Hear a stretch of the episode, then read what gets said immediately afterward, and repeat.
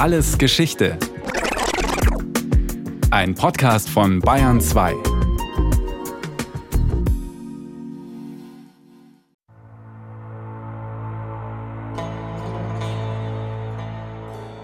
Als vor 11.600 Jahren die Eiszeit zu Ende ging, lebten 5 Millionen Menschen auf der Erde, vielleicht auch 10. Damals geschah in Südostanatolien etwas Unerhörtes. Menschen der Steinzeit errichteten auf einem Berg ein Heiligtum, Göbekli Tepe, eine monumentale Anlage aus riesigen Kalksteinpfeilern. Keine groben Steinklötze, wie sie viel später in Stonehenge aufgestellt werden sollten, sondern fein bearbeitete Felsblöcke, reich verziert mit Gazellen, Schlangen, Wildeseln, mit Wildschweinen, Skorpionen, Spinnen. Von weit her zogen die Menschen heran, um ihr Heiligtum zu errichten. Und so entstand 7000 Jahre vor den Pyramiden von Gizeh mit Göbekli Tepe ein Tempel, mit dem sich damals sonst wohl nichts messen konnte auf der Welt. Das ist eine gigantische Kultanlage, unzählige Steinkreise, wo man gar nicht genau weiß, wie die Funktion war, mit Skulpturen, mit riesigen, tonnenschweren Teeträgern. Also das ist eine Monumentalität, die man für diese Zeit damals völlig undenkbar gehalten hätte. Professor Hermann Parzinger. Der Prähistoriker ist Präsident der Stiftung Preußischer Kulturbesitz. Die Menschen, die Göbekli Tepe erbauten, sie waren Jäger und Sammler. Aber anders als ihre umherziehenden Wildbeuterahnen hatten sie sich schon niedergelassen, und wenige Generationen später sollten ihre Nachfahren Bauern sein. Göbekli Tepe, dessen Ausgrabung der kürzlich verstorbene Archäologe Klaus Schmidt geleitet hat, ist ein Symbol für den Übergang vom Wildbeuterleben zu dem des Bauern. Es markiert den Beginn einer kulturellen Entwicklung, ohne die es heute keine 7,2 Milliarden Menschen auf der Erde gäbe, die Entstehung der Landwirtschaft. Sie sollte die Welt tiefgreifend verändern, vielleicht noch tiefgreifender als Jahrtausende später die Industrialisierung oder der Siegeszug der Computer. Wir haben ja eine relativ kontinuierliche Entwicklung. Schrittweise zum produzierenden Wirtschaften, zur Sesshaftigkeit. Dann werden die Siedlungen immer größer. Es kommt zu ungleichen Verteilung von Eigentum, soziale Differenzierung, Eliten bilden sich heraus, komplexe Gesellschaften, Handwerk, Arbeitsteilung. Dann haben wir politische Strukturen, wir haben religiöse Strukturen, wir haben Tempelbauten, Paläste. Ohne diesen Schritt vom Wildbeuter zum Bauern hätte es wohl niemals Hochkulturen gegeben, keine Städte, Fabriken, Museen, Krankenhäuser, Universitäten. Wahrscheinlich gäbe es auch keine Kantinen, Autos, Waschmaschinen, Reißverschlüsse. Der Wandel von der mobilen Lebensweise der Wildbeute als der Jäger, Sammler und Fischer hin zu sesshaften Bauern mit Landwirtschaft erfolgte mehrfach im Laufe der Evolution des Menschen. Es ist ein komplizierter Prozess und ist etwas ganz anderes als alles, was der Mensch vorher gemacht hat. Lange hatte es ausgesehen, als sei die Landwirtschaft eine Art Geniestreich gewesen, Resultat einer dynamischen Entwicklung, eine neolithische Revolution. Geprägt hatte diesen Begriff der Archäologe Gordon Child in den 1930er Jahren. Den Australier faszinierte die Vorgeschichte Europas und als Marxist wollte er die Vergangenheit anhand der Produktionsverhältnisse erklären. Nach dem Ende der Eiszeit, so seine Idee, hätte die Menschheit sozusagen Pfeil und Bogen gegen die Hacke tauschen müssen, weil es zu trocken wurde und ihnen nur blieb, sich an die Ufer von Flüssen und Seen zurückzuziehen. Da es nur wenig Daten gab, war Gordon Childs Theorie von der neolithischen Revolution mehr oder weniger Spekulation, aber sie war faszinierend und setzte sich durch. Es schien auch zunächst so, dass aufgrund der Forschungen das doch etwas ist, was ja plötzlich auftrat und was so verschiedene Merkmale gekennzeichnet ist, die alle gleichzeitig in Erscheinung treten. Also Dörfer, dauerhafte Sesshaftigkeit, Haustiere, Domestikation von Wildtieren, Kulturpflanzen, Domestikation von Wildpflanzen und gleichzeitig die Produktion oder die Herstellung von Keramik und von polierten Steingeräten. Dörfer, Nutzvieh, Kulturpflanzen und Keramik. Dieses neolithische Bündel sollte gemeinsam auftreten und eben das Neolithikum kennzeichnen. Inzwischen gilt diese Idee als widerlegt. Getreide, Reis, Hirse, Yams, Rind oder Huhn, was sie domestizierten, hing von den Tieren und Pflanzen ab, die sie in ihrer Umwelt fanden, und davon, ob sich diese Tiere und Pflanzen überhaupt eigneten. So sollen die Ureinwohner Australiens schlicht deshalb keinen Ackerbau entwickelt haben, weil es an Wildformen potenzieller Kulturpflanzen fehlte. Auch klimatische Unterschiede etwa ließen keinen Königsweg zur Neolithisierung zu. Die Menschen experimentierten eben mit dem, was sie um sich herum vorfanden, entwickelten sozusagen ihre eigene Landwirtschaft. In Nordafrika entstand Viehzucht ohne Ackerbau und Ackerbau ohne Viehzucht in Zentralasien. Siedlungen ohne Ackerbau gab es in Ecuador, Ackerbau ohne echte Siedlungen in Mexiko. Im Ostseeraum gab es Jäger und Sammler mit Keramik und in Peru Bauern ohne. Die Entwicklungen waren so unterschiedlich, wie sie nur sein können. Doch gibt es einen gemeinsamen Nenner dabei, was sie auslöste? Hier die Gretchenfrage. Was war zuerst? Sesshaftigkeit und dann die Domestikation? Oder ist man sesshaft geworden, weil man domestiziert hat?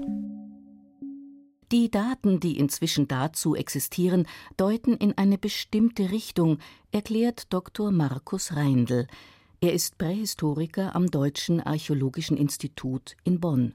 Und die Tendenz in der Diskussion, und das wiederum weltweit, geht dahin, dass die Gesellschaften zuerst sesshaft wurden und die Domestikation der Pflanzen, die durchaus schon bekannt waren aus dem mobilen Leben, eigentlich der Sesshaftigkeit nachfolgte. Und Göbekli Tepe legt nahe, dass sich zumindest diese gerade sesshaft gewordenen Jäger und Sammler als Kultgemeinschaft verstanden. Riten könnten ihnen dabei geholfen haben, die Veränderungen zu verarbeiten, die ihr neuer Lebensstil mit sich brachte und dabei über größere, noch verstreut lebende Gruppen hinweg ein Gemeinschaftsgefühl entstehen zu lassen. Überhaupt finden sich die bislang ältesten Spuren der Landwirtschaft im fruchtbaren Halbmond, einer Region, die sich von Israel über Jordanien, die Südosttürkei bis in den Westen des Irans zieht und zu der auch Göbekli Tepe gehört. Dort taten die Menschen plötzlich unwahrscheinliche Dinge, so beschreibt es der Anthropologe Joachim Burger. Er ist Professor an der Johannes Gutenberg Universität in Mainz. Also wilde Samen einer Pflanze im Frühjahr zu säen, in der Hoffnung, dass sie im Herbst eine Bevölkerung ernähren. Das ist ja eine Idee, die ist eigentlich unglaublich und geht auch mit einem gewissen Risiko einher, dass es Missernten gibt und dann ist es eigentlich ein unwahrscheinlicher historischer Prozess. Verschiedene Gruppen domestizierten unabhängig voneinander Wildgetreide. Allmählich verbesserten sie durch Kreuzungen die Erträge, sorgten dafür, dass die reifen Körner nicht einfach zu Boden fielen. Es war ein Herantasten, ebenso wie die Domestikation von Rind, Ziege, Schaf und Schwein, erklärt die Anthropologin Dr. Ruth Bolongino. Auch sie arbeitet an der Universität Mainz. Es ist auch noch wichtig im Hinterkopf zu behalten, dass das ein Prozess war, der sich über viele hunderte, wenn nicht sogar tausende Jahre hingezogen hat und wahrscheinlich am Anfang gar keine so bewusste Entscheidung war, sondern eine Entwicklung, die sich so ergeben hat. Als die Eiszeit zu Ende ging, ließen die schmelzenden Gletscher den Meeresspiegel dramatisch ansteigen. Zahllose steinzeitliche Küstensiedlungen versanken in den Fluten. In Nordamerika und im Norden Eurasiens entstand eine neue Welt, wo sich einst schier endlose Kältesteppen erstreckt hatten, in denen das Jagen leicht gewesen war, wuchsen nun Wälder, in denen Rotwild lebte. Die riesigen Rentierherden der Vergangenheit waren verschwunden. Der dichte Wald erschwerte die Jagd und war für Menschen kein guter Lebensraum. Und so zogen sich in Nordamerika und Eurasien die Wildbeuter zurück an die Flussufer, die Seen und ans Meer. Innerhalb weniger Generationen mussten sie lernen, in einer vollkommen neuen Umwelt zu leben. Der Bruch war tief, alte Entwicklungen rissen ab, aber schon bald sollte sich noch sehr viel mehr ändern. Wenn man sich jetzt zum Beispiel Europa vornimmt, dort gibt es, wie es aussieht, keine eigenständigen Domestikationsleistungen, denn in Europa ist in der Tat das neolithische Bündel vom Nahen Osten komplett übernommen worden. Denn die neolithische Kultur wanderte sozusagen aus dem fruchtbaren Halbmond aus. Erst bewegt sich das Neolithikum weiter westlich in die Ägäis, erreicht dann zum ersten Mal damit auch Europa und spätestens hier trennt es sich in zwei Ausbreitungsrouten. Die eine geht über den Balkan, eventuell die Donau entlang nach Mittel- und Nordeuropa, erreicht Mitteleuropa etwa vor 7.500 Jahren, Nordeuropa dann vor 6000 Jahren, also es geht immer so schubweise nach vorne, das heißt neues Land wird sozusagen urbar gemacht und dann nach einigen Jahrhunderten bis Jahrtausenden dehnt man sich weiter aus. Die zweite Route läuft über das Mittelmeer, zuerst in die Ägäis hinein, dann über Süditalien, die Tyrrhenischen Inseln und Südfrankreich nach Spanien, erklärt Joachim Burger. Die Frage nun ist, ist das eine reine Ausbreitung dieser Kultur, des Neolithikums, also eine Verhaltensweise, oder breiten sich hier Menschen mit ihren Haustieren und dem gesamten Paket im Rucksack aus? Inzwischen beweisen archäologische Untersuchungen und DNA-Analysen an Skeletten, dass letzteres der Fall war, dass die Menschen samt Kulturpflanzen und Haustieren nach Europa kamen. Der Grund? Während Wildbeuterfamilien klein blieben, weil viele Kinder ihr Überleben gefährdeten, war es bei den bäuerlichen Gesellschaften genau umgekehrt. Ruth Bolongino man kann sich, glaube ich, sehr gut vorstellen, dass halt auf einem Hof, wenn dann eine Familie viele Nachkommen hat, dann einfach die Kinder irgendwann aufbrechen und wegziehen und woanders einen neuen Hof zu gründen. Und diese Ausbreitung muss man sich vielleicht gar nicht mal unbedingt als Treck vorstellen, sondern eher als eine Ausbreitung, die über viele tausend Jahre halt dann einfach vonstatten gegangen ist in Form einer Expansion. Deshalb schien sich in Europa der Wandel vom Jagen und Sammeln zu Ackerbau und Viehzucht innerhalb weniger hundert Jahre dynamisch, ja geradezu revolutionär zu vollziehen. Und die neolithischen Bauern, sie siedelten in einem Territorium, durch das seit jeher Jäger und Sammler zogen. Und nur mit der Genetik kam dann ja heraus, dass sie halt sich genetisch recht stark unterscheiden in gewissen Markern. Und so dass wir also ausschließen können, dass die Jägersammler die Vorfahren waren von den ersten Bauern, sondern dass es da tatsächlich eine Migration gegeben hat und die Bauern aus dem Südosten halt nach Mitteleuropa eingewandert sind. Zwar belegen archäologische Funde, dass die Menschen Handel trieben, aber der DNA zufolge vermischten sie sich kaum. Beide Lebensstile existierten lange Zeit nebeneinander. Wie lange, das zeigt die Blätterhöhle bei Hagen. In dieser Höhle gibt es halt Bestattungen sowohl auf dem Mesolithikum, also das sind dann Jäger-Sammler, das ist vor der Ankunft der ersten Bauern, als auch Bestattungen aus dem Neolithikum. Und wir sehen im Mesolithikum, was wir erwarten, diese typischen Jäger-Sammler-Linien und dann im Neolithikum wiederum beides. Also wir haben da auch eigentlich zuerst gedacht, ach wunderbar, jetzt haben wir ja endlich mal einen Nachweis für eine gemischte Gesellschaft, wo halt dann Jäger, Sammler und Bauern diese kulturellen Grenzen zwischeneinander aufheben und zu einer Gesellschaft herangewachsen sind und einen Bestattungsort zusammen nutzen. Eine schöne Interpretation, aber leider stellte sie sich als falsch heraus. Andere Analysemethoden verrieten, dass sich die Bauern von Ackerpflanzen und Hausvieh ernährt hatten und die Wildbeuter fast ausschließlich von Fisch. Das heißt, diese Vermischung, die wir da eigentlich zuerst vermutet haben, war gar keine. Es gab weiterhin zwei getrennte Gruppen mit zwei verschiedenen Lebensweisen, nämlich einer bäuerlichen und einer wildbeuterischen. Und das 2000 Jahre nach Ankunft der ersten Bauern. Unter diesem Aspekt lief die Geschichte in Indien ganz ähnlich. Auch dorthin waren neolithische Bauern des fruchtbaren Halbmonds ausgewandert. Nur, dass dort heute noch Jäger und Sammler leben, erklärt der Genetiker Mark Stone King, Professor am Max-Planck-Institut für evolutionäre Anthropologie in Leipzig. So konnten wir, anders als in Europa, die Gene der traditionellen Wildbeuter und die der Bauern direkt vergleichen. Und auch die von Gruppen, die vor kurzer Zeit vom Jagen und Sammeln zur Landwirtschaft gewechselt sind. Trotzdem ist das Bild ähnlich wie in Europa. Wir sehen, dass die Ausbreitung der Landwirtschaft auch in Indien starke genetische Spuren hinterlassen hat und dass es die Bauern selbst waren, die die bäuerliche Lebenskultur nach Indien brachten. Allerdings entstand in Indien auch eine eigene neolithische Tradition in der Gangesebene. Dort begannen die Menschen im 8. Jahrtausend vor Christus Stampflehmhäuser zu errichten und Tongefäße zu fertigen, in denen Reisspelzen Abdrücke hinterließen. War es Wildreis oder lief bereits die Domestikation? Das ist offen, und so gibt es einen Streit darüber, wo in Asien der Reisanbau seinen Ausgang genommen hatte: am Ganges oder im Tal des Yangtze. Rund um die Welt entwickelten Gruppen ihre Form der neolithischen Kultur, allerdings zu unterschiedlichen Zeiten. Derzeit sieht es so aus, als habe dieser Prozess am frühesten im fruchtbaren Halbmond begonnen. Im asiatischen Raum sind die Verhältnisse noch unklar. Einmal erhält sich organische Substanz unter tropischen Bedingungen nicht sehr gut, was die absolute C14-Altersdatierung schwierig macht. Zum anderen rechneten chinesische Archäologen mit einer anderen Halbwertzeit für den Zerfall des radioaktiven Kohlenstoffs C14 als der Rest der Forscherwelt, oft ohne in den Veröffentlichungen darauf hinzuweisen. Das öffnete Debatten und Missverständnissen Tür und Tor.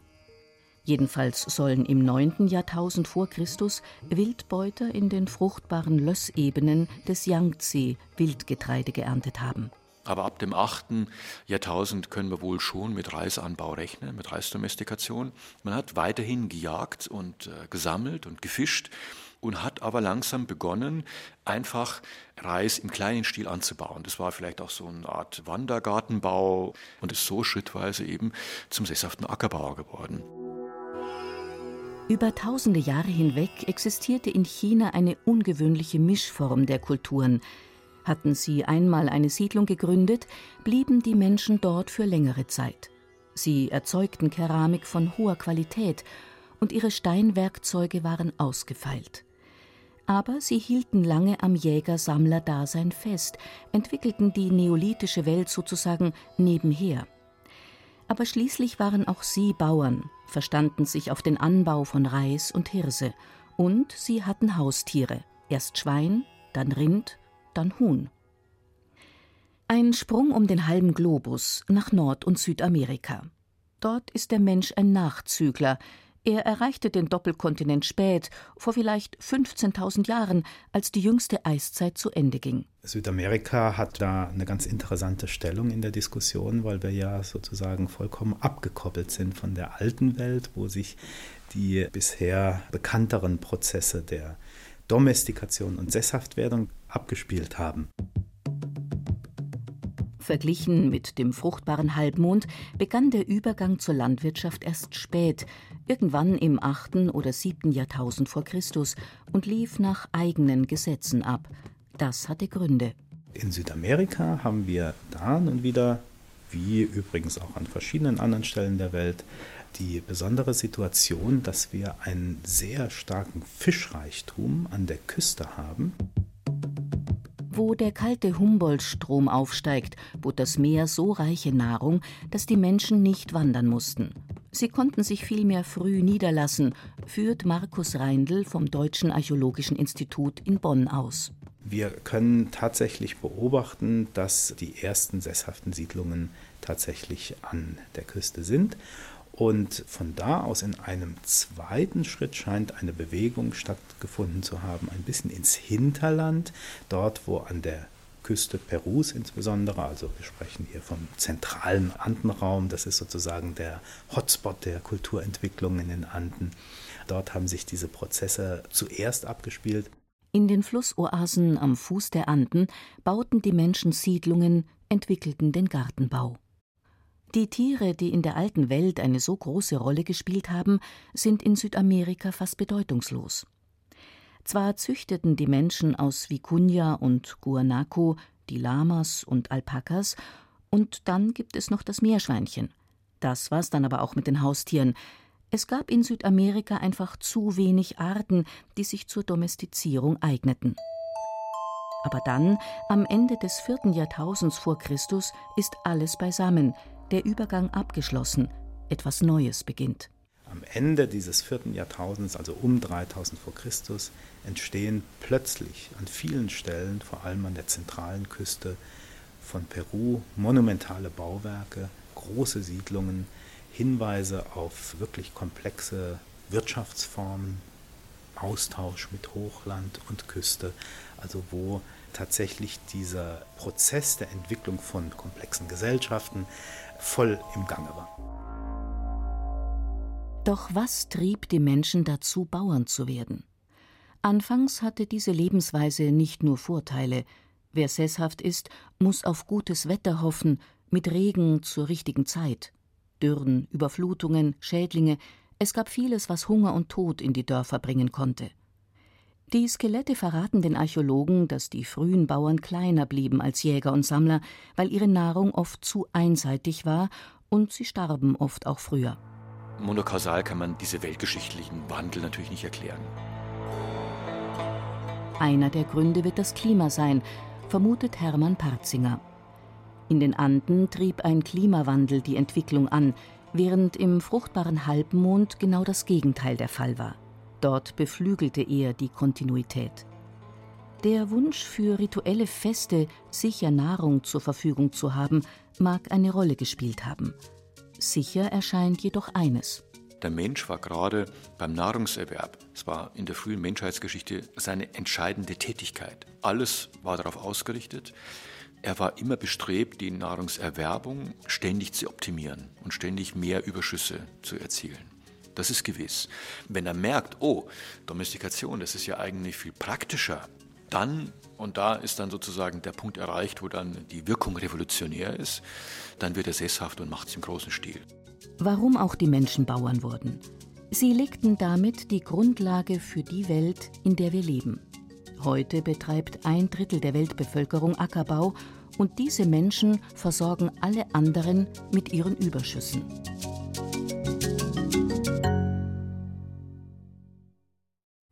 Das war Alles Geschichte, History von Radio Wissen aus der Staffel Anfänge der Kultur. Diesmal mit der Folge Die Erfindung des Ackerbaus von Dagmar Röhrlich.